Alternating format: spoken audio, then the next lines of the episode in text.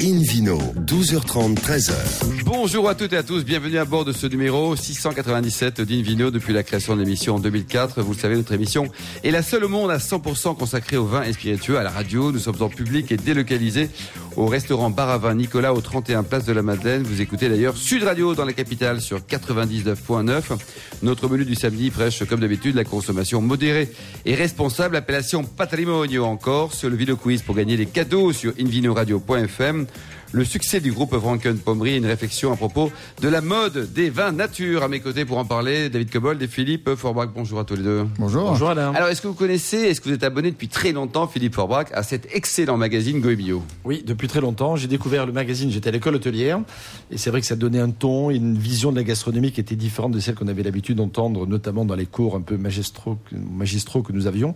Euh, J'aime beaucoup la, la, liberté de parole, le, le, le, la façon de raconter avec un angle, vous vue êtes fan, précis. Vous êtes fan, Philippe. Et depuis, euh, je ne m'en laisse pas. Eh ben, on en parle avec euh, le directeur de la rédaction, comme Chérizé. Bonjour, comme. Bonjour. Bon, déjà, bel hommage de Philippe Forbach. L'origine du magazine, en tout cas, le premier guide, le premier magazine, ça date de quand? Alors, ça, nous avons 45 ans cette année. Le premier guide, c'était en octobre 1972, avec l'année suivante, un grand Big Bang dans l'univers gastronomique, c'était la nouvelle cuisine. Ah, la nouvelle cuisine. Alors, l'impertinence et l'indépendance sont toujours dans la génétique du oui, titre Oui, Goemio, c'est le découvreur de talents. Et pour découvrir des talents, ben, il faut oser, il faut prendre des risques. Et ça, c'est notre quotidien. On a des enquêteurs qui sillonnent la France. Il y en a dit- combien d'enquêteurs On a 20 enquêteurs permanents et on a 100 correspondants dans les régions pour la France. Ouais, C'est impressionnant. Quoi. Ils sont tous honnêtes, hein, tous indépendants, pas de blague. Hein. Ils sont indépendants, ce sont des passionnés. J'ai un chauffeur de bus, j'ai un prof de fac, j'ai un jeune retraité. Ce sont des, vraiment des grands passionnés. Et l'entreprise appartient à qui aujourd'hui, le capital de Goemio? Et aujourd'hui, l'entreprise m'appartient. Je l'ai rachetée il y a un an.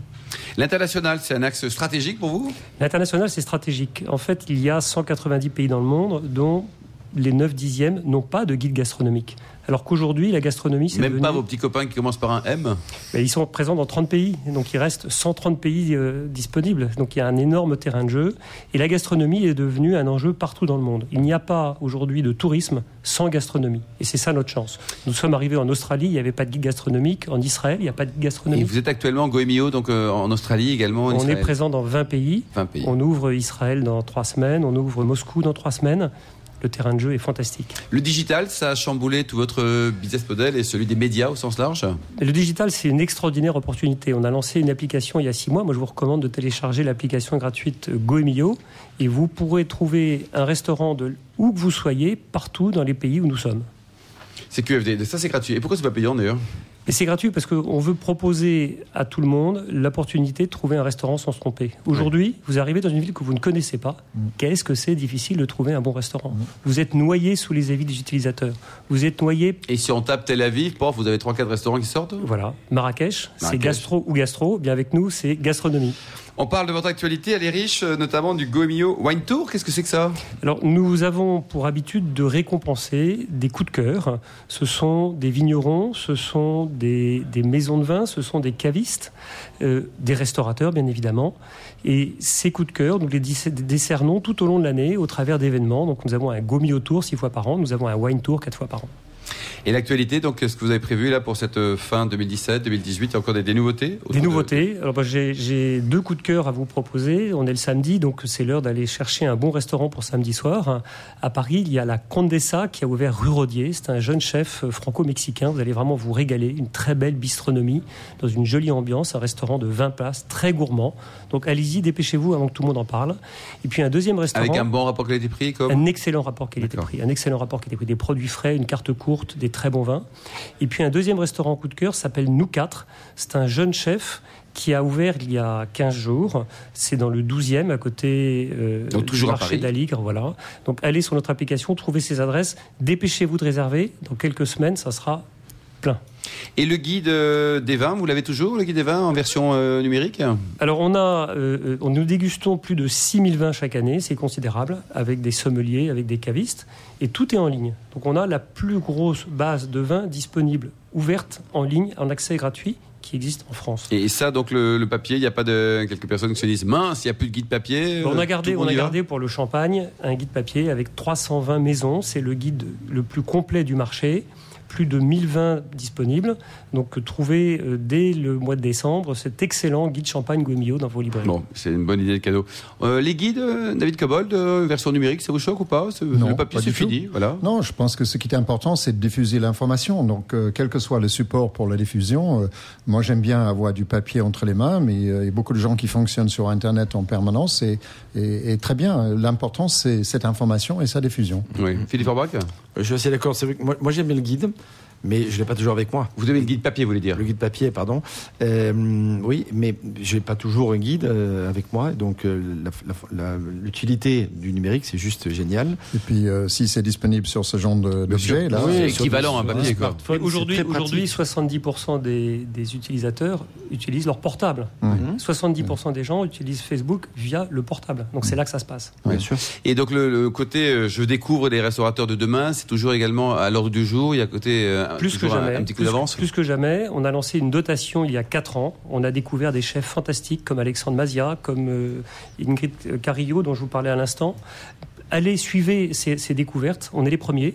Ils sont souvent récompensés par nos confrères un an après, deux ans après. Mmh. Donc soyez les premiers aussi, découvrez, allez-y tant qu'il n'y a pas trop de monde, soyez les premiers pour pouvoir dire je me suis régalé avant tout le monde. Bon, et l'ambition donc c'est d'être présent dans tous les pays du monde comme de charité. Bon, peut-être pas tous. On, hein. va essayer d'être déjà dans les pays où il y a une belle gastronomie. Bon, merci beaucoup. Comme euh, site internet, peut-être donc pour prendre enseignement et pouvoir s'abonner gratuitement d'ailleurs en ligne. Donc euh, goemio.fr pour la France et puis l'application sur tous les stores. Merci beaucoup, David Cobol, vous qui êtes le cofondateur de l'Académie du vin de Paris. Euh, nature, vous avez dit nature, comme c'est nature. Hmm. Euh, je mettrai pas tout le monde dans le même panier, mais il y a quelques excès dans ce domaine, euh, ce monde, euh, petit monde de, de vin dit nature. Déjà, il faut dire qu'il n'y a aucune définition de ce terme. Je ne sais pas ce que c'est qu'un vin de nature. le vin ne se fait pas naturellement, il se fait par l'intervention de l'homme avec ses outils, avec ses vices et ses vertus. Et, quelque part, ce que je déteste dans cette espèce de clivage, cette formation de, de, de sorte de secte autour du vin, c'est cette notion de division. Euh, si on rajoute à cela euh, le fait que certains propagandistes du vin nature euh, considèrent que seul le vin nature est bon et crachent sur tout le reste, je dis, on n'a pas vraiment besoin de ça dans le monde du vin. tout, tout, tout en disant que souvent ils prononcent des faussetés, des mensonges, des assimilations, des non-vérités. Euh, à la manière de certains politiciens que nous connaissons, l'actuel président des États-Unis, les pourvoyeurs du Brexit, et puis quelques autres grands bonhommes du passé que je tairai par euh, politesse. Euh, donc il y a un type qui a sévi dans un, une espèce d'interview vidéo publié par le Lobs récemment, qui se prénomme Antona et qui a dit des, des choses complètement aberrantes. Euh, c'est un grand défenseur des vins nature. Il faut quand même dire, il aurait pu le dire d'ailleurs, qu'il est intéressé par la partie puisque il est l'organisateur de salons de vins nature. Il est auteur d'un livre qui prône ce genre de vin. Euh, et il est également très prominent sur un site qui vend ses vins. Donc, il a un intérêt dans la partie. Pourquoi ne pas le dire? Ça, ça, ça, aurait été plus honnête. Comment il s'appelle, euh, votre copain, là? Alors, il se prénomme Antona. Je n'arrive pas à prononcer son nom. C'est assez long. C'est Ionu Amategugi. Enfin, c'est un, un, nom basque et, c'est très compliqué pour moi de le prononcer. Ah, mais pourtant, s'il fait tout ça, il connaît quand même le sujet, quoi. Alors, non.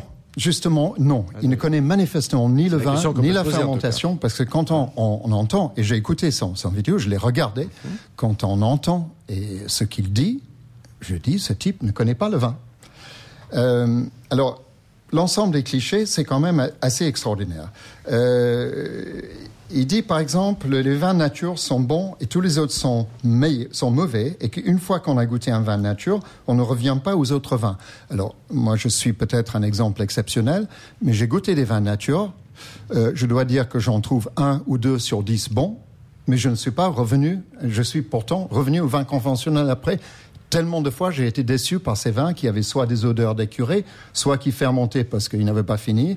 Euh, soit ils étaient complètement oxydés avant, avant leur temps. Euh, bon, il y a énormément de défauts dans ces vins, donc il y a des bons, c'est vrai, mais il y a beaucoup trop de mauvais.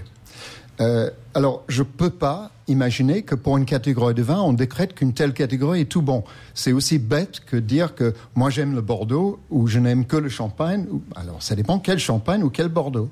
Tel vin de nature peut être bon, mais ce n'est pas tous les vins de nature qui sont bons. Il prétend aussi que si jamais un vin nature a un petit défaut euh, aromatique, c'est-à-dire qu'ils sont pas bons à l'ouverture, donc il admet que certains ne sont pas bons à l'ouverture, Ce qui n'est pas agréable. qui, qui, qui est pas agréable, il suffit de le laisser 48 heures et ça va devenir bon. Joyeuse. restaurant, c'est sympa, Magnifique idée. Vous allez dans un bistrot, vous demandez un verre, un verre de vin nature et vous dites au restaurant, bon, pour l'instant c'est pas bon, je reviens dans 48 heures. Bon, c'est du foutage de gueule quand même. Euh, alors il continue comme ça. Euh, je trouve que le vin est assez compliqué comme ça, sans créer des sous-catégories ou des espèces de fausses labels en disant vin nature était bonne. D'abord, je poserai la question est-ce que tout ce qui est dans la nature est bonne Si ce gars se trouve en face d'un boa constricteur ou euh, un autre serpent venimeux ou, Ou un euh, éléphant. ou un éléphant, ou un rhinocéros qui le charge, ou une tarentule, Ou sa belle-mère. ou, sa belle-mère, ou s'il bouffe un amanite phalloïde, eh ben, euh, je ne sais pas si c'est bon. En tout cas, pas bon pour lui, ni pour quiconque d'autre. Donc, c'est déjà cette notion de vin nature est basée sur un faux principe philosophique, c'est-à-dire tout ce qui est naturel est bon. Non, c'est tout ce qui est naturel Tu est naturel. bonne. Comme de Chérizé, vous en pensez quoi? Parce que il réagit. il dit, Tout le monde a tendance à dire c'est génial le vin nature. Bon, bah, pas forcément. Mais non. Euh, Moi, Ah je non. suis très pragmatique. hein, J'ai quelques coups de cœur. Moi, il y a un vin que j'aime beaucoup, un costière de Nîmes blanc, un domaine Rapatel. Euh, il fait pas mal à la tête. euh, il brûle pas l'estomac. Oui, il vous plaît, quoi. Oui, mais après, après, il y a plein de vins qui ne font pas Mais- mal à la tête, qui brûlent pas l'estomac et qui ne revendiquent pas la stature de vin nature. Ouais, ça. n'a rien à voir. Et d'abord, il n'y a aucune définition de ce que c'est qu'un vin nature. Aubrac. Est-ce que c'est un vin sans soufre ou avec un peu de soufre? Ou est-ce que c'est un vin qui n'a pas été filtré ou qui est filtré? Enfin, il n'y en a pas de définition. Alors, c'est vrai, qu'il n'y a pas de définition. Il y a, il y a- il y a un courant de pensée, effectivement, de. J'appelle ça le courant bobo des gens qui connaissent rien à la nature, en fait. Voilà. Mais né- néanmoins, euh, le- force est de constater que tous les vins nature, comme tous les vins conventionnels, ne sont pas bons et qu'il y en a qui. Non seulement il y a certains qui nous plaisent davantage, mais certains qui sont simplement bons et d'autres moins bons.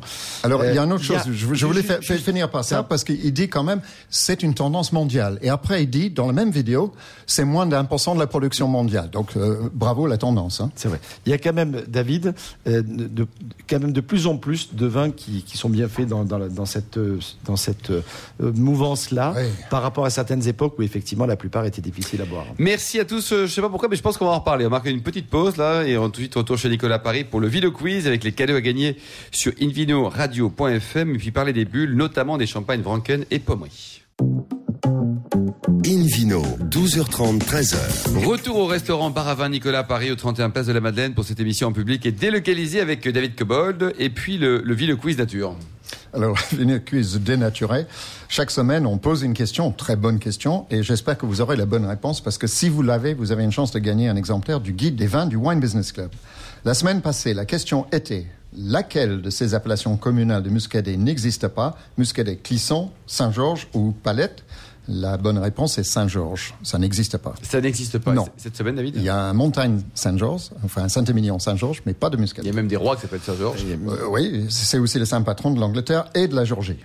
Alors, la bonne réponse étant, euh, était la réponse B. Maintenant, la nouvelle question. Où se trouve l'appellation patrimonio? Réponse A, le Pays Basque. Réponse B, euh, l'Italie. Réponse C, en Corse. Réponse D, euh, l'Écosse. On joue donc A, A, B, C, puis ou Oui, D. oui, oui, A, B, C ou D. Puis, si vous avez la bonne réponse, euh, eh ben, vous allez jouer toute la semaine sur le site invinoradio.fm, rubrique Vino Quiz. Merci beaucoup David Cobol. Vino Sud Radio accueille maintenant une nouvelle invitée. Elle est charmante, Nathalie Franken, directrice marketing du groupe Franken Pommery Monopole. Bonjour Nathalie. Bonjour à vous. Alors dans une autre vie, vous étiez très proche des vendanges montagnes. C'est fini ça Vous continuez à être impliqué dans cette belle manifestation? Ah non, j'ai pas eu d'autre vie, je suis pas réincarnée, je suis toujours la même personne. Donc je m'occupe Et toujours des- toujours Oui, quoi. bien Ça marche toujours aussi bien Ça marche bien, oui. Elle vous rappelle un peu le concept parce que tout le monde ne connaît pas encore. C'est concept, montagnes. euh, le concept est d'associer un soir une maison de l'avenue Montaigne avec un vin. Euh, c'est quelque chose que hum, j'ai créé il y a très longtemps. C'était quand? Vous êtes sûr que vous voulez le savoir Mais non, vous avez 21 ans, donc c'était maximum il y a 15 ans. C'était en 1990. 1990. Excellente Et en année pour le vin, mon cher Philippe Aubrac. Grand millésime. Et en 1990, euh, c'était quelque chose de très peu usuel de faire des dégustations comme ça de vin. Et aujourd'hui, il y a combien de partenaires hein?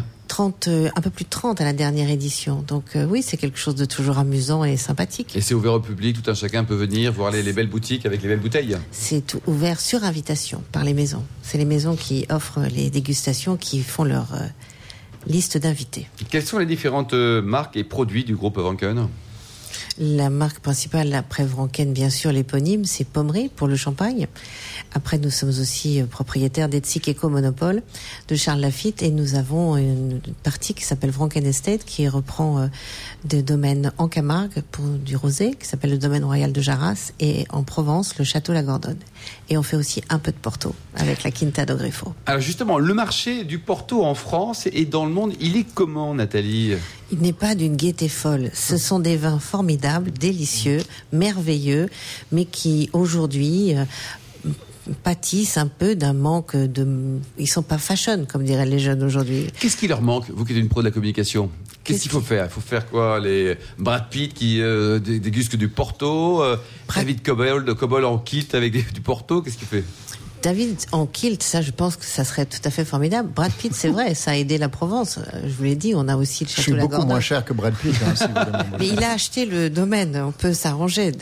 Mais je pense qu'aujourd'hui, c'est un problème de découverte. Je pense que aussi son titrage alcoolique fait que peut-être euh, il y a un peu de restrictions. Et puis, Alcool plus sucre. ouais. alcool plus sucre. Mm. Et puis aussi, je pense en France, euh, des dizaines d'années de mauvaise presse et de mauvaise publicité avec Ouais. des vins très moyens, euh, ne nous le cachons pas, et, et plutôt une accession dans le melon que dans le verre. Oui, c'est ça, euh, comme de Chérizé.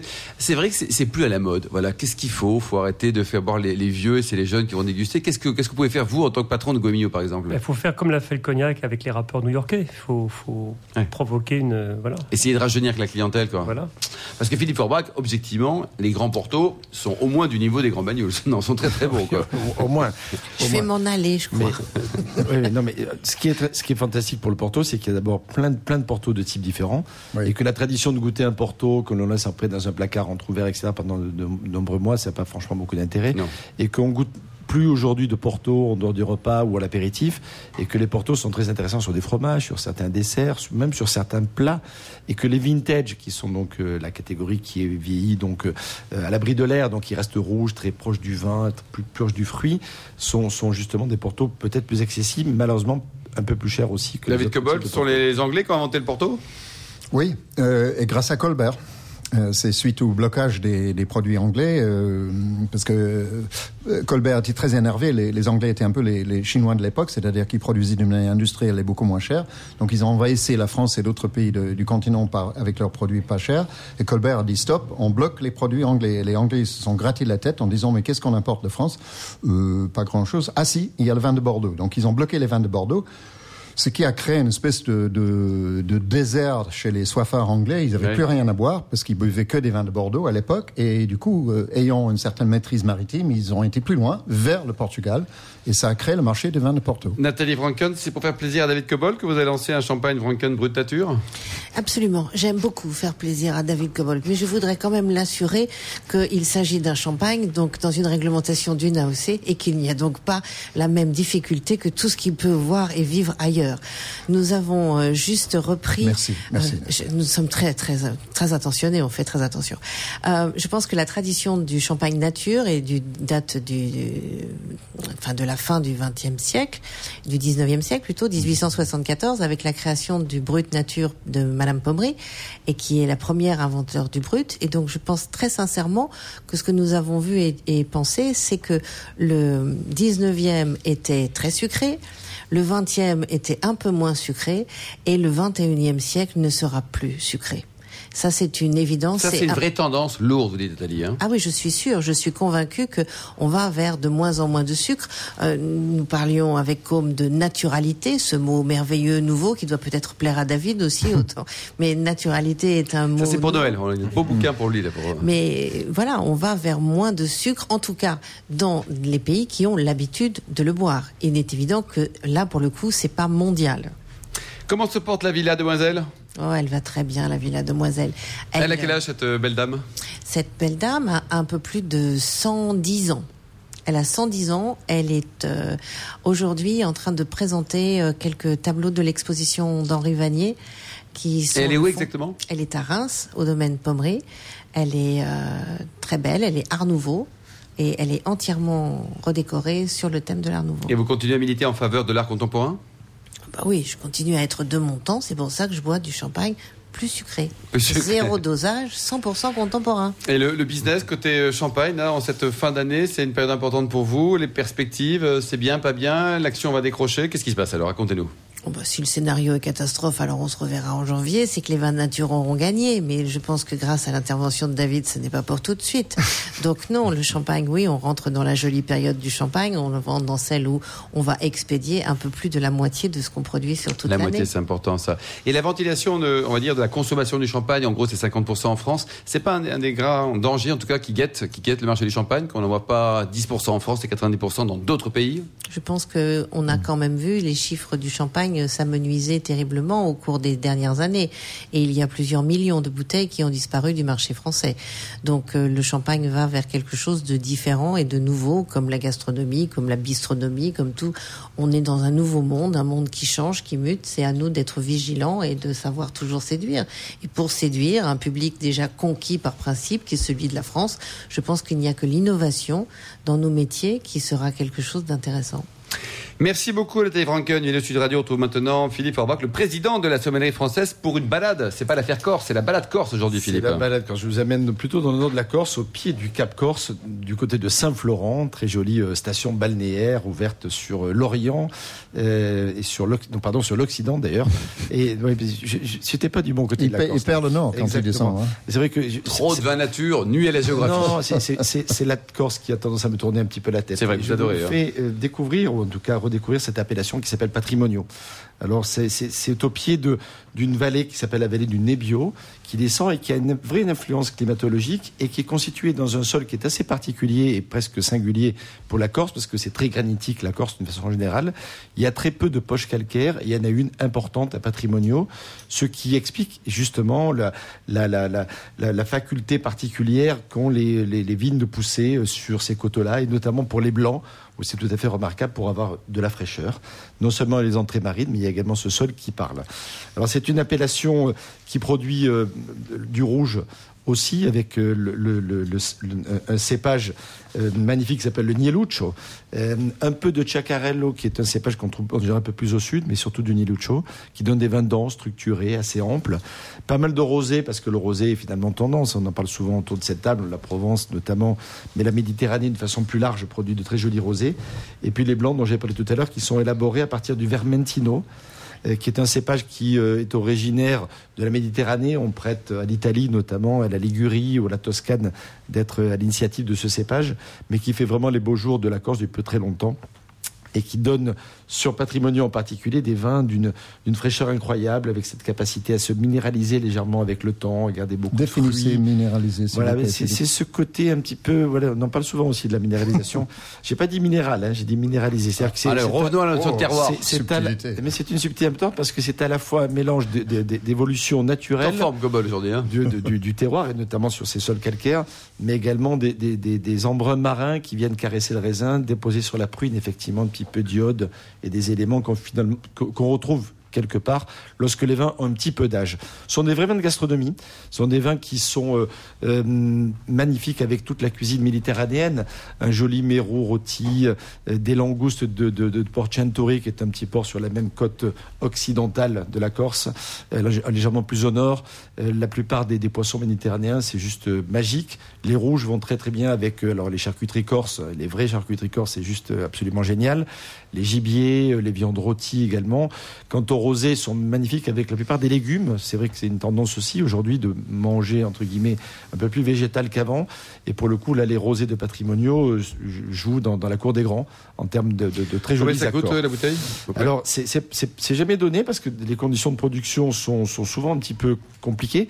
Les rendements sont pas très importants et, et donc euh, les vins de Et puis, sont le bateau. à partir d'une douzaine d'euros, entre 12 et vignerons, 20 peut-être, euros. Philippe Oui, alors Antoine Arena, qui est un peu l'une des vedettes de cette appellation, le, le Yves Lecce avec le domaine Ecros, euh, le Clos Signador, le Clos Teddy, euh, le Nicolas Marito, euh, Mariotti Bindi, pardon, le domaine Giuticelli, euh, voilà, Orenga di Gaffort, il y a beaucoup de, de très belles choses. quoi. Sanquilico également font partie des très beaux domaines de cette appellation. Merci beaucoup Philippe Orbach, merci à tous. Fin de ce numéro du samedi midi de Invino Sud Radio. Pour en savoir plus, rendez-vous sur sudradio.fr ou invinoradio.fm. On se retrouve toujours en public et délocalisé au restaurant Bar à Vin Nicolas à Paris au 31 Place de la Madeleine demain Demain, 12h30, on parlera notamment du livre de Jean Berpit, Les accords mais et vins de un art français chez euh, CNRS Éditions. D'ici là, excellent déjeuner, restez fidèles à Sud Radio et surtout respectez la plus grande démodération.